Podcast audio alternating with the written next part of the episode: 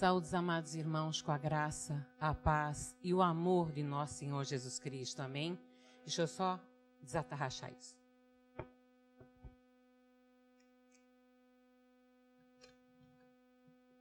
Eu pareço radiador furado quando eu falo. Preciso de água. Mas é bom sentir o mover de Deus logo de manhã, não é verdade?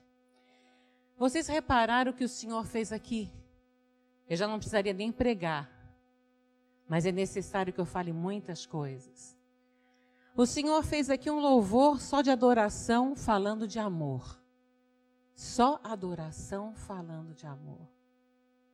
Depois o pai levantou o irmão para que fizesse aquela oração e para que nós demonstrássemos o quê? O amor. Uma das letras da música o Senhor me fez anotar um pedacinho simples que falava que deixava as 99 para ir atrás de uma. Um dia ele deixou 99 para ir atrás de nós. Significa o quê? Amor. Tudo isso significa o quê? Significa que ele está mais próximo do que nós pensamos. Muito mais próximo. Mas ele tem feito muitos e muitos testes conosco muitos e muitos testes. Eu hoje ali no louvor, na ministração, na oração, eu chorei muito, tive que pegar um lenço com a irmã porque eu já estava me debulhando. Mas por quê? Porque um dia, de verdade, eu falei, Senhor, eu não mais vivo eu, mas o Senhor vive em mim. O que significa Ele viver em nós? Significa que nós sentimos a dor do nosso irmão. Significa sentirmos a dor do meio. Que Jesus não veio para implantar religião. Ele não veio porque religião não salva. Ele veio para implantar o seu reino aqui na terra. A implantação do reino de Jesus foi através de ensinamentos, de parábolas, de renegar a sua própria vida, tudo que ele tinha, deixou tudo para trás. E amor, ele deu a sua vida por nós. Vocês sabem toda a minha trajetória. Primeiro, o Senhor me tirou do islamismo. Me tirou da morte, quando ia me dar tiro para sair da prisão. O segundo foi o grave acidente na Alemanha. Eu tenho um compromisso muito sério com o Senhor. Eu deixei há muito tempo diploma de doutor, doutora. Doutor, o DR para Jesus não vale nada. O que vale para Jesus é o nosso coração. 1 Coríntios 13 sintetiza a Bíblia toda. Tudo que nós fizermos, se não fizermos com amor, de nada serve. Alguns sabem que eu fiquei um, um ano em Madrid, lutando contra o tráfico humano, não é verdade? Depois eu retornei a Portugal, tudo com muita luta, com muita dificuldade, acreditando que aquele que chama te provém e abre as portas. Depois desse ano, o Senhor colocou-me novamente no meu coração o meu retorno, não para Madrid dessa vez, mas eu no final de agosto estou me retornando para Valência agora. Não conheço, não conheço ninguém, não conheço nada, mas eu conheço Deus que está me levando. Mas algo ele me colocou, eu falei, Senhor, o que está acontecendo? É novamente o tráfico humano que não é falado dentro das igrejas. O tráfico humano está crescendo assustadoramente. O nosso querido Portugal está no segundo lugar do ranking de crescimento do tráfico humano laboral e de prostituição. Daqui é mandado muitas portuguesas e brasileiras para a Espanha. É um trabalho pesado, que são vidas e vidas que têm que ser resgatadas e principalmente vidas e vidas dentro das igrejas têm que ser alertadas. Mas por que nas igrejas?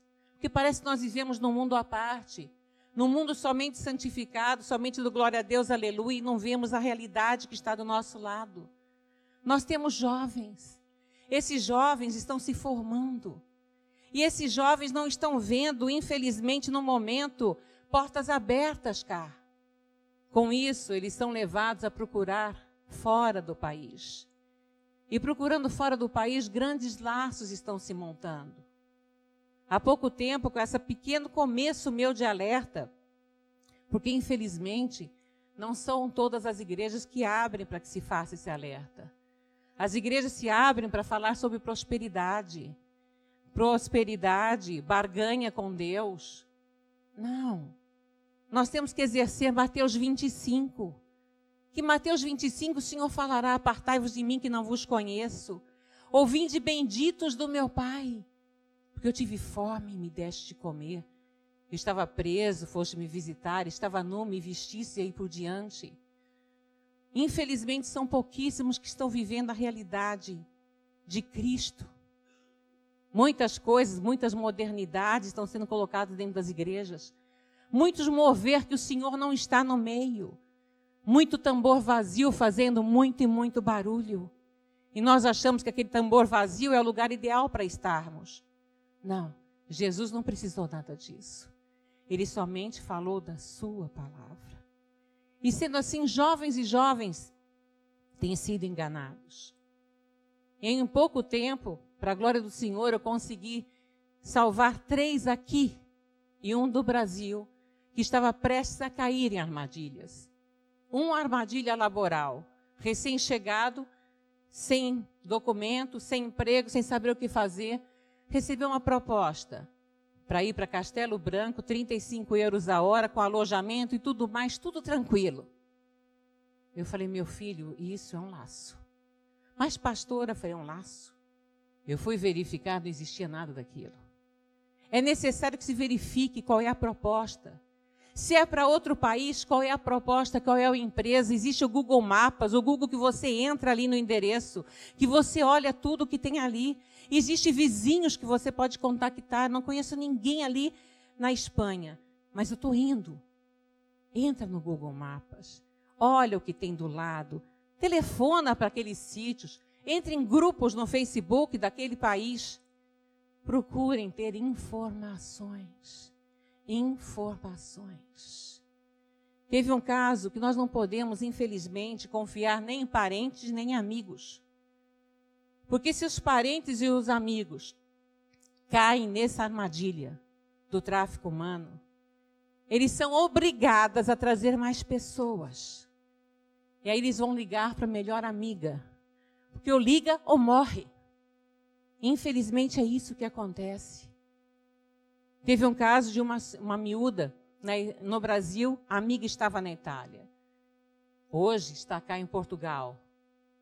Essa miúda, bem empregada, tranquila, recebe o telefonema da amiga na Itália. E ela estava preocupada que ela tinha dois filhos para criar, mãe solteira.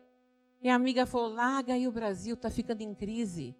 O teu emprego já já vai acabar, vem para cá que aqui é excelente, aqui é ótimo, é maravilhoso eram as melhores amigas. Ela começou a fazer planos, mandar a empresa muito boa, ela confiou na amiga, não foi questionar a empresa. Deixou tudo e foi para a Itália. Chegou na Itália, tomaram seu passaporte, a gangue toda, aquela quadrilha, aquela máfia, jogaram-na dentro de um quarto. Ela ficou algemada aos pés de outras doze no mesmo quarto. E só eram liberadas na hora de se prostituírem. Esse é o tráfico que está crescendo assustadoramente. Rende mais hoje do que venda de droga. Muitos e muitos na África estão sendo raptadas crianças, traficadas crianças, para venda de órgãos e outras coisas mais.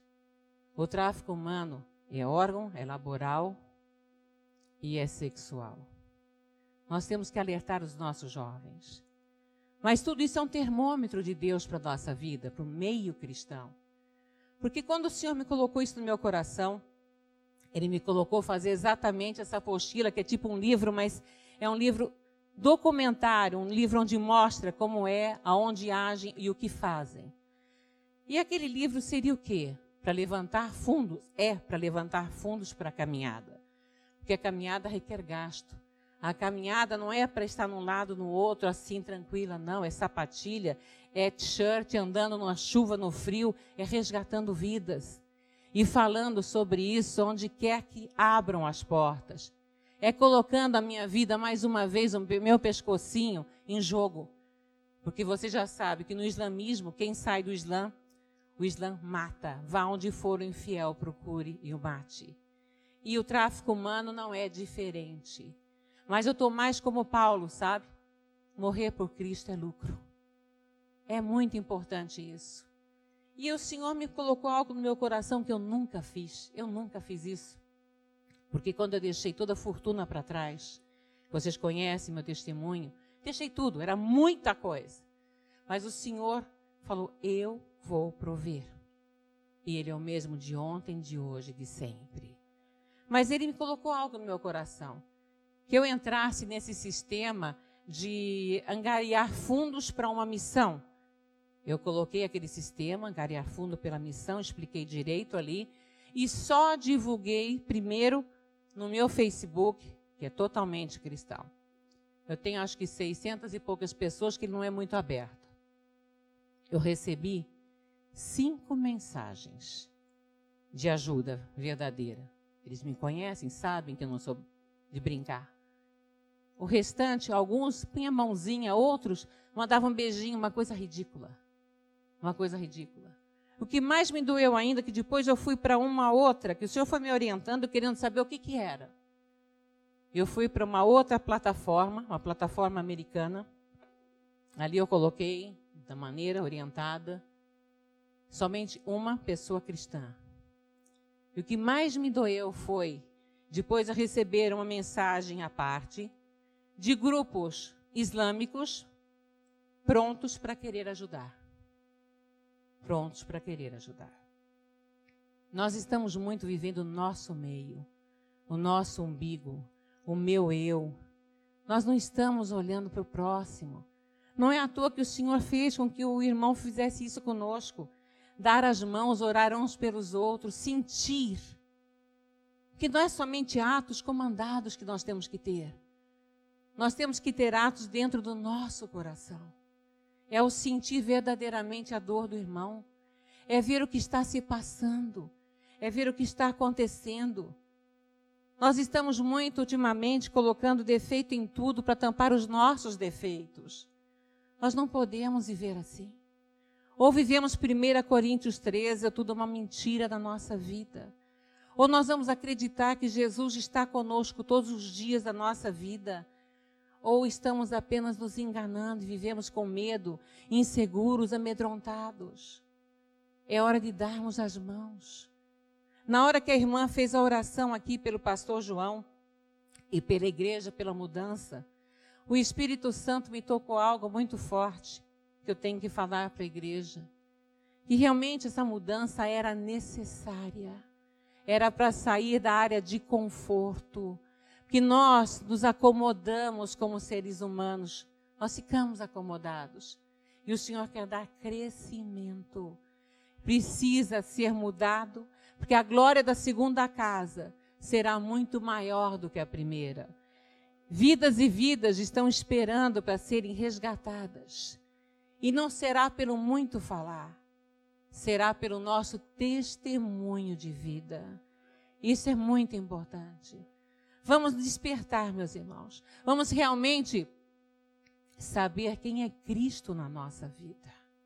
Que nós louvamos a Cristo, assistimos cultos sobre Cristo, mas muitas vezes nós não sabemos quem verdadeiramente Ele é.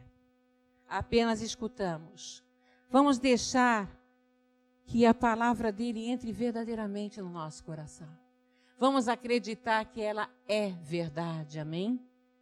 No final, se os irmãos quiserem engajar comigo nessa obra, eu tenho essas apostilas lá embaixo.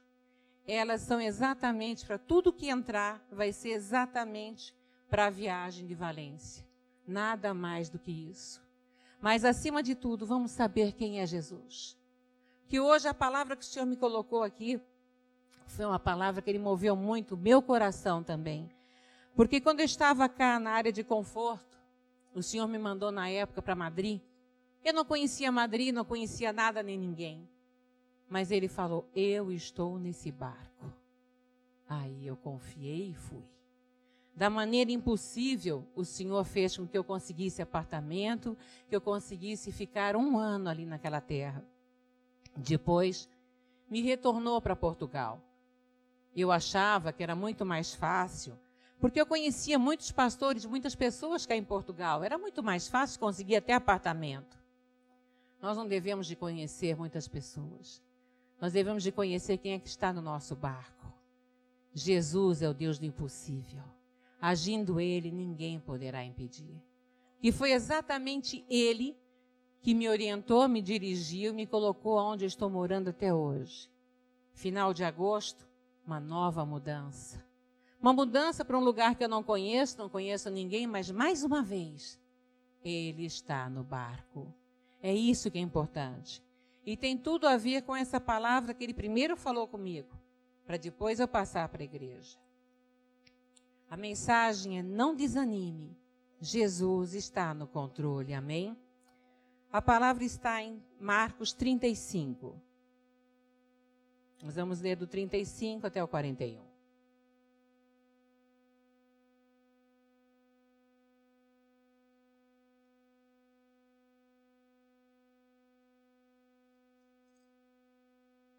Todos encontraram? Aqui, acho bom. 35. É Marcos 4, 35 ao 41.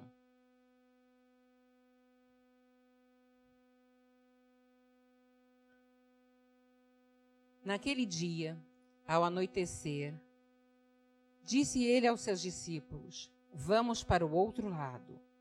Deixando a multidão, eles o levaram no barco, assim como estava. Outros barcos também o acompanhavam. Levantou-se um forte vendaval, e as ondas se lançavam sobre o barco de forma que este ia se enchendo de água. Jesus estava na popa, dormindo com a cabeça sobre um travesseiro. Os discípulos o acordaram e clamaram: Mestre, não te importas que morramos? Ele se levantou, repreendeu o vento e disse ao mar: Aquiete-se, acalme-se.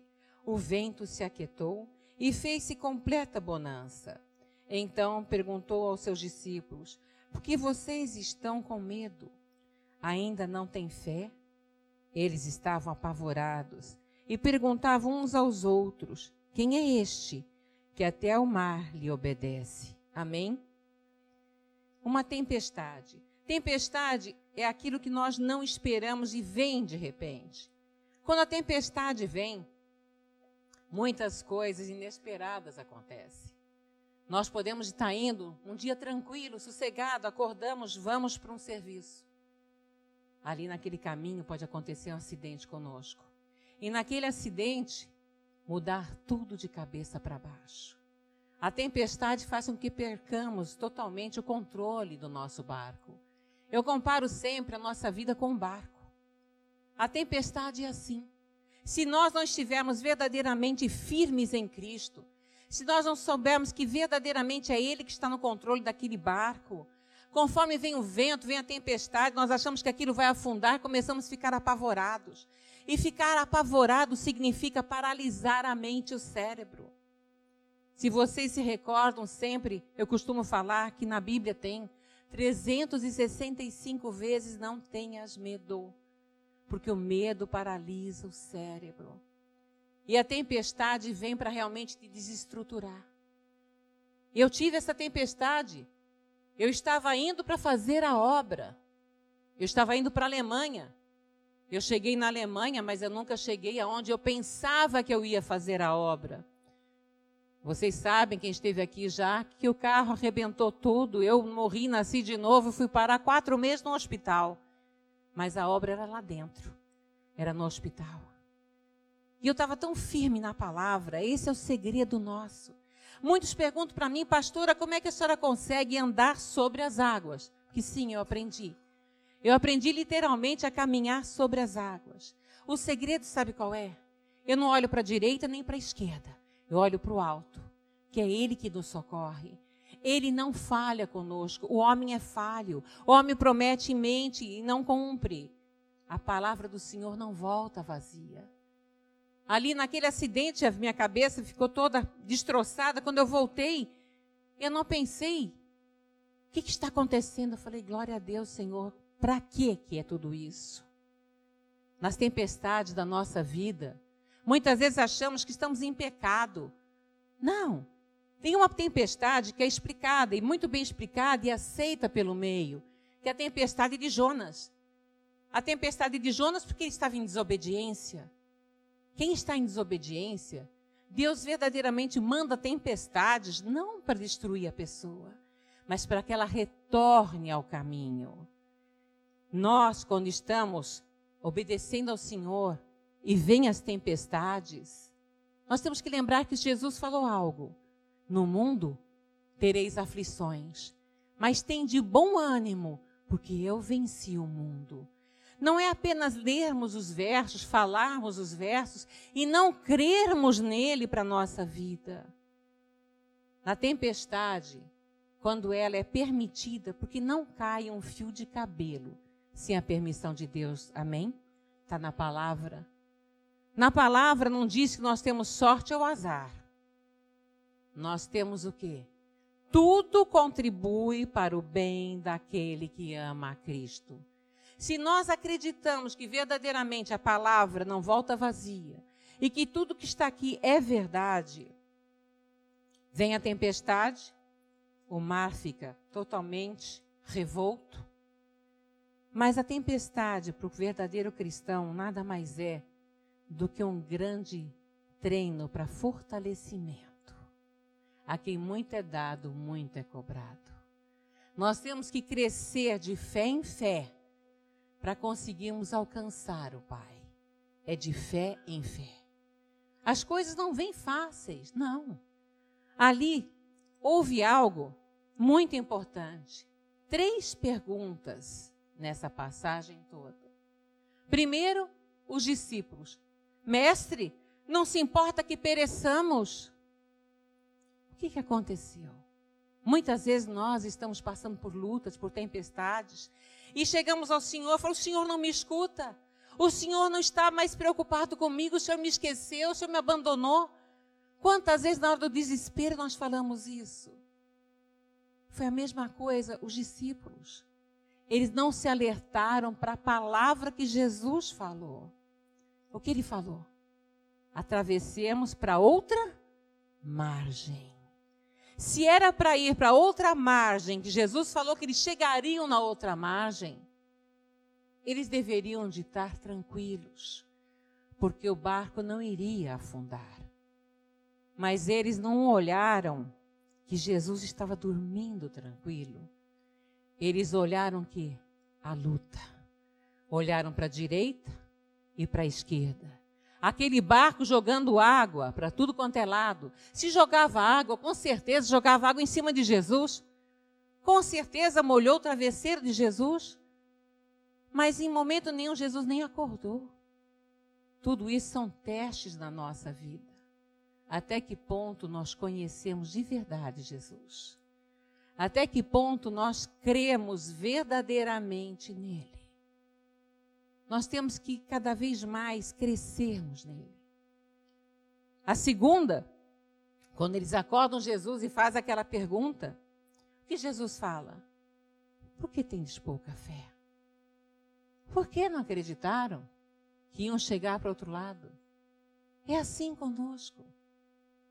Nós estamos clamando a Ele, falando: Senhor, onde é que está? O que, que eu faço? E Ele fala: Por quê? Por que você não crê que eu sou o mesmo de ontem, de hoje, de sempre? Aquieta, confia.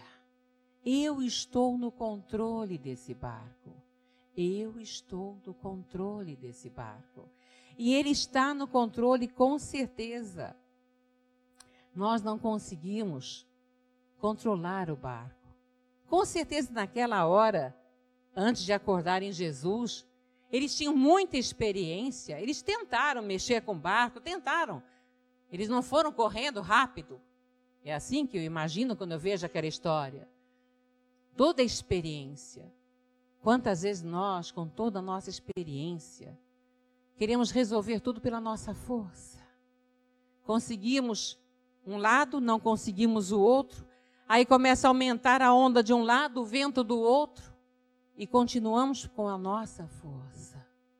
Não é isso que o Senhor quer. O Senhor quer verdadeiramente que nós entreguemos tudo tudo no altar do Senhor.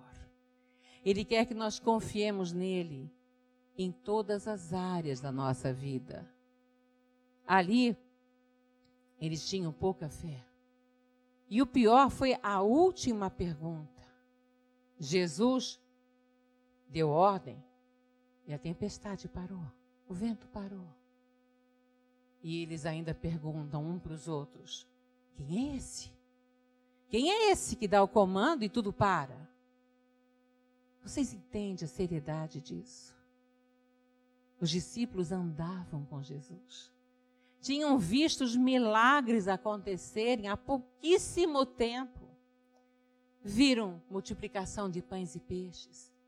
Viram cego enxergando, paralítico andando. Viram tantas coisas. E mesmo assim, na hora da tempestade, tiveram medo. O medo paralisou de tal maneira o cérebro que quando eles acordaram Jesus, ainda escutaram de Jesus que eles não tinham fé. E depois do milagre, eles ainda se perguntam: quem é esse? Muitas vezes nós estamos indo e vindo dentro de igreja. Assistimos a vários cultos que hoje há no YouTube, muitos cultos. Assistimos, questionamos,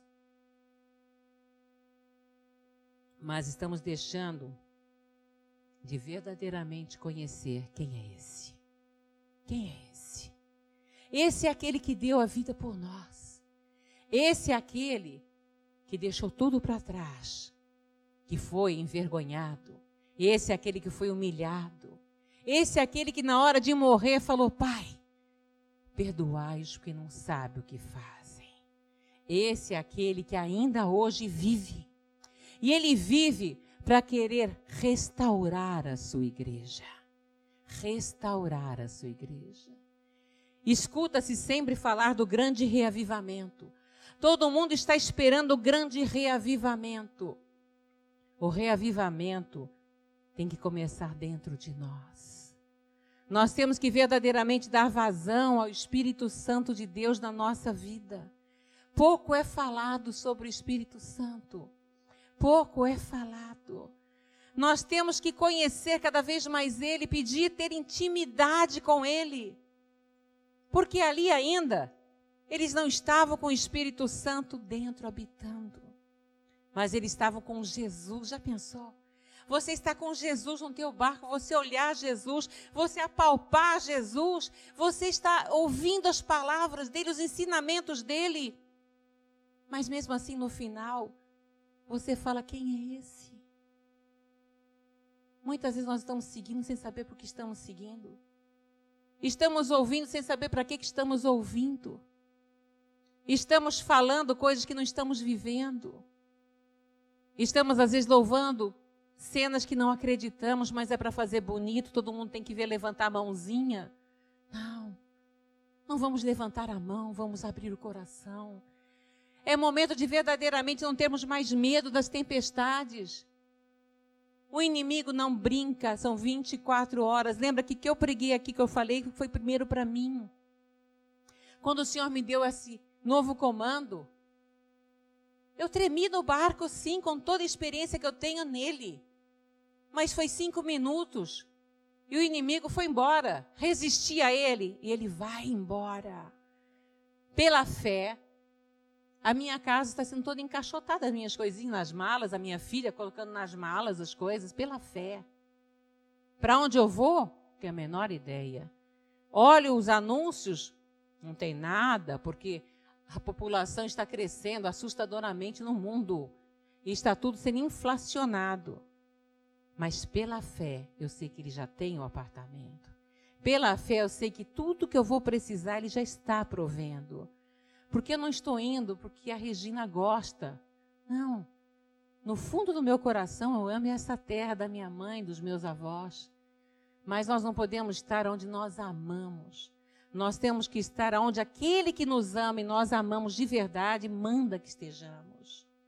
Então nós temos que olhar para dentro de nós e falar o que, que eu estou fazendo com a minha vida. Eu estou deixando essa tempestade acabar comigo. Eu estou olhando a falta de circunstâncias, eu estou olhando a falta de tudo que eu preciso. E não estou olhando para aquele que está comigo. É momento de nós olharmos quem é que está no nosso barco. Mas não só olharmos que eles viam Jesus, é conhecer quem é que está no nosso barco. Ele é o mesmo de ontem, de hoje e de sempre. E a palavra dele diz o quê? Agindo Deus, quem impedirá? Ninguém impedirá. Não ninguém impedirá.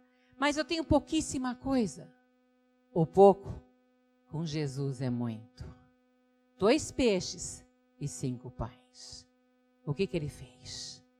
Em primeiro lugar, algo que passa desapercebido ele pegou aquele pouquinho e deu graças ao Senhor.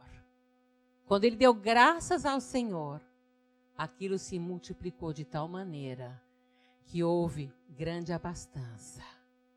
Em tudo dai graças, não é que a palavra fala? Em tudo. Não é somente na hora que está aquela abundância, aquela fartura, não. Na hora que falta, Senhor, eu sei que o Senhor está no comando. Graças eu te dou. Qual é o ensinamento disso? O que, que eu preciso saber disso? Aí você vai estar tá adiantando.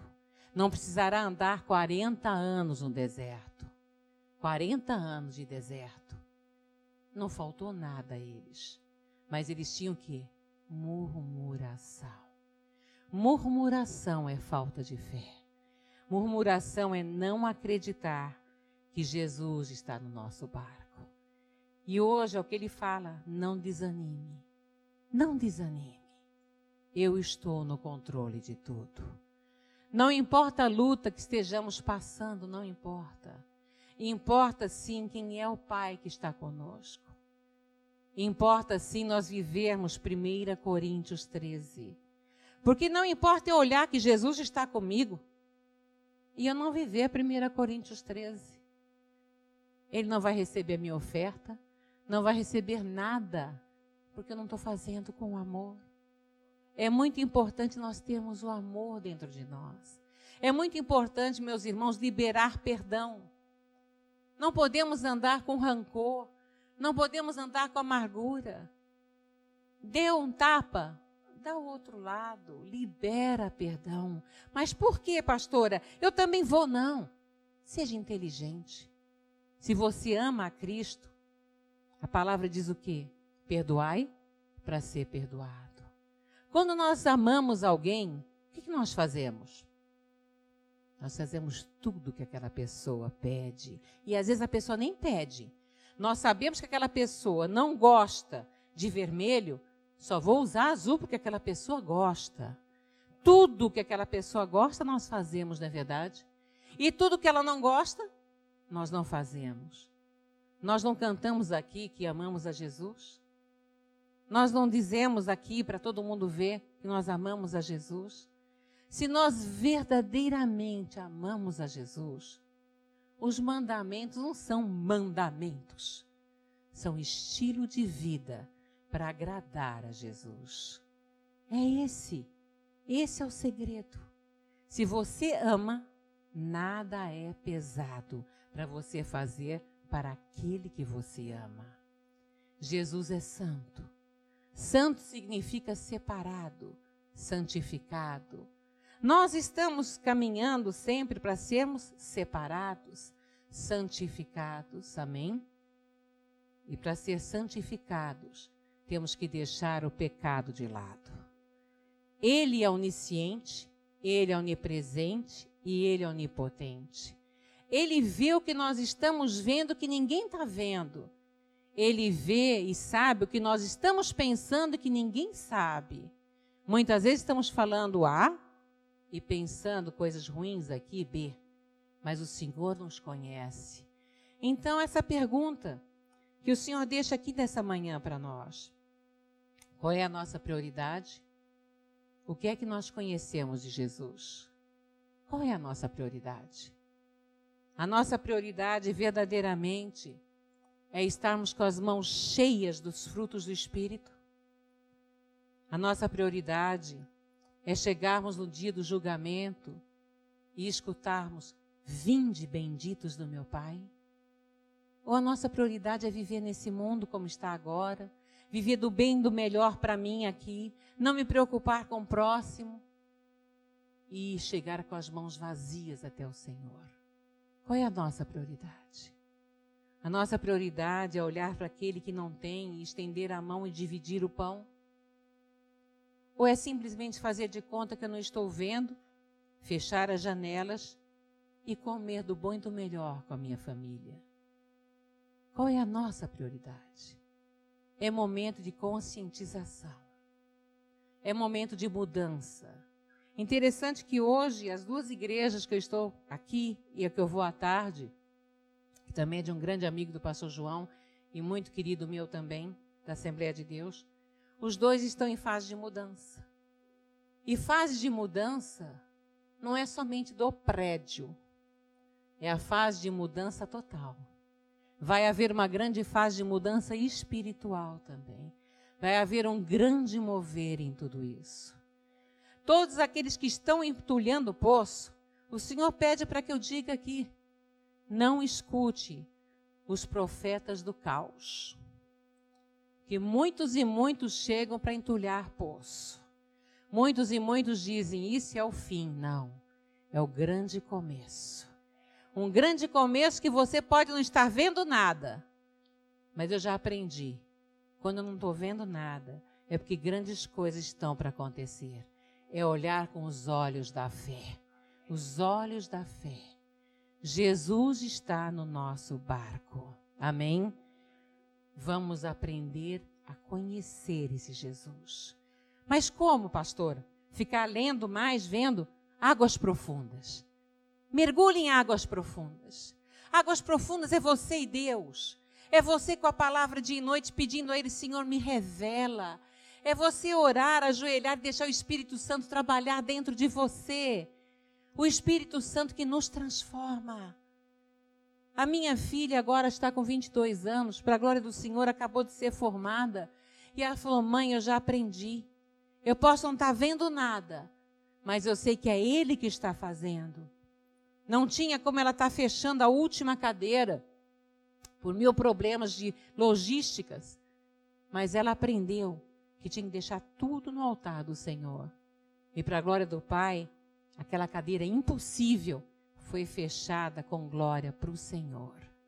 Esse é o mesmo Deus.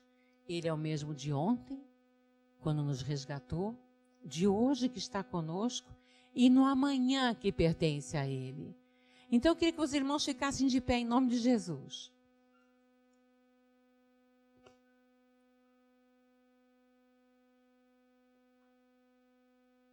Tenham sempre, quando vocês acordem de manhã, é o meu pequeno almoço. Quando eu abro os olhos, porque nós dormimos tranquilos com Cristo, né? Nós olhamos assim o barquinho, Jesus está ali, o travesseirinho dele, vamos dormir em paz. Mas quando nós abrimos os olhos, o inimigo não dorme. Ele joga um balde de seta em cima de você. Só que você tem que sacudir a cabeça e falar exatamente o Salmo 125. Os que confiam no Senhor são como os montes de Sião, não se abalam e permanecem para sempre. Falem isso, agradeçam o dia e com certeza o bichinho ó, bate em retirada. Amém? Eu quero colocar agora diante do altar do Senhor o coração de cada um aqui presente. Eu vou pedir ao Senhor Jesus que ele realmente se revele em espírito e em verdade para cada um. E que realmente aquilo que foi dado aqui, que foi ordem de Deus, eu não tenho dúvida nenhuma que o irmão foi movido por Deus para dar as mãos, é porque realmente é necessário, por amor a Cristo, daqui por diante, verdadeiramente os irmãos darem as mãos. O Espírito Santo me toca aqui no meu coração que muitos têm recebido telefonemas torpes. Telefonemas profetas de caos. Não deem ouvidos a essas ligações. Orem por essas pessoas. Repreendam em nome de Jesus Porque o Senhor está nessa mudança. Ele está falando: vamos para outra margem. Esse barco todo está indo para a outra margem. E quem é que está no barco? Jesus Cristo. E com Jesus no barco, esse barco afunda? Não, de maneira nenhuma. Ele quer mais e mais vidas. Para isso, nós temos que ter humildade e amor. A humildade que Pedro teve quando Jesus estava ali chegando perto dele, e ele vendo aquela rede vazia, falou: vá para outro lado e jogue a rede. Pedro era experiente. Pedro sabia o horário, já tinham jogado e nada tinham pego. Mas o que, que Pedro falou? Porque o Senhor está falando. Eu vou. Humildade, amor e obediência a Jesus. Amém? É necessário, sim, darmos verdadeiramente as mãos, mas principalmente aqui, ó, no coração. Essa mão é que é forte e poderosa, nada larga. E não se preocupem, o remo caiu das nossas mãos? Deixa o remo cair. Quem é que está com o nosso remo? É Jesus, Ele no controle de tudo. Feche os olhos em nome de Jesus que eu quero orar para vocês. Coloquem fraquezas e inseguranças diante do altar do Senhor. Não é vergonha, eu coloco toda manhã tudo aquilo que precisa ser transformado. A cada dia, Ele nos muda gradativamente. E a mudança dele é que vale. O Espírito Santo é tão fantástico que ele nos muda de dentro para fora e essa mudança é efetiva.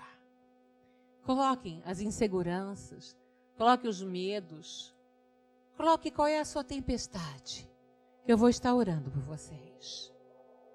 Feche os olhos em nome de Jesus.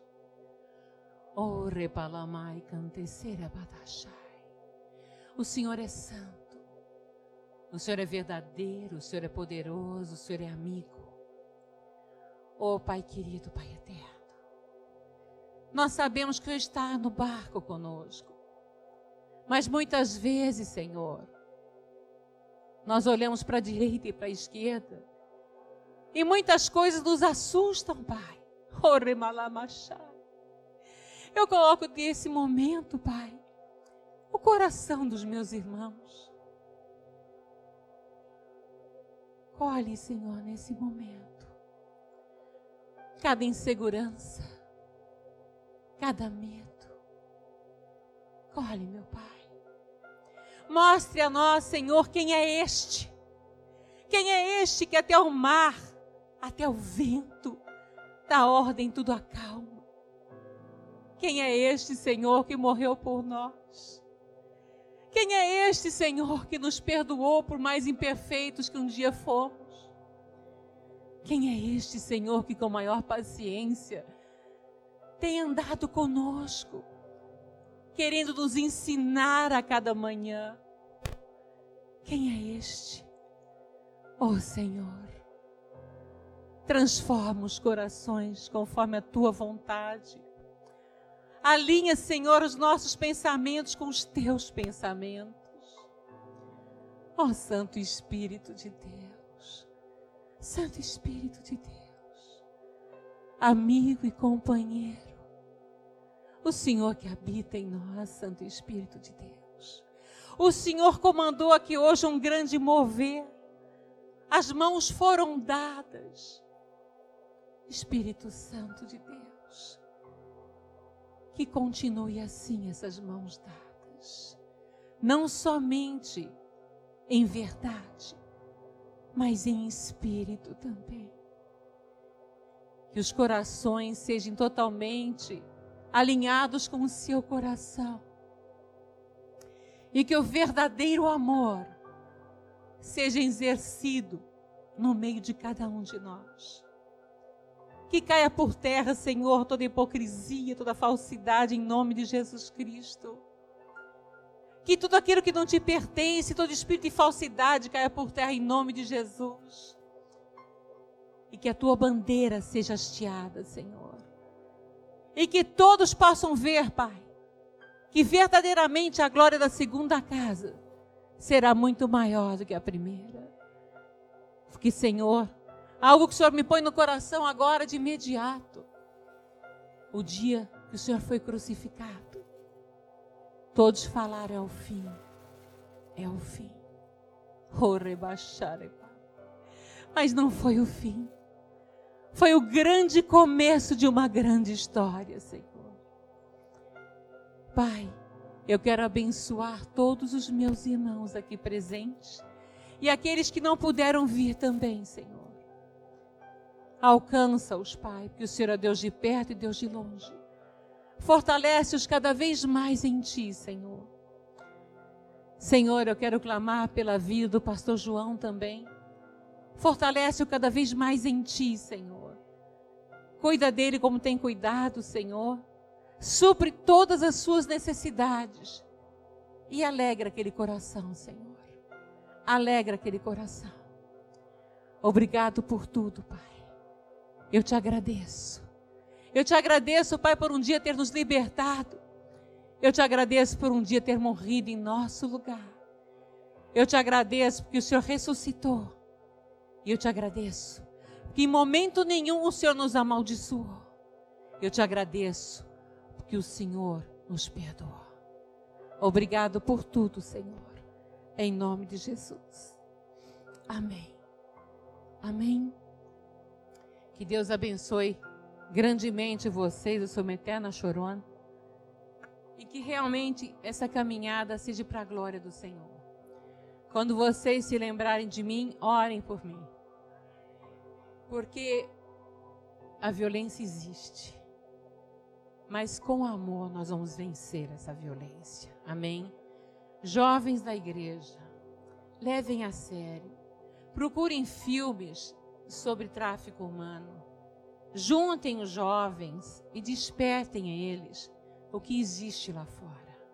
Para que eles mais do que nunca se juntem em oração, sabendo que mil cairão do lado deles e dez mil à direita, eles não serão atingidos mas é muito importante a união dos jovens também. Amém? Eu agradeço e passo a palavra.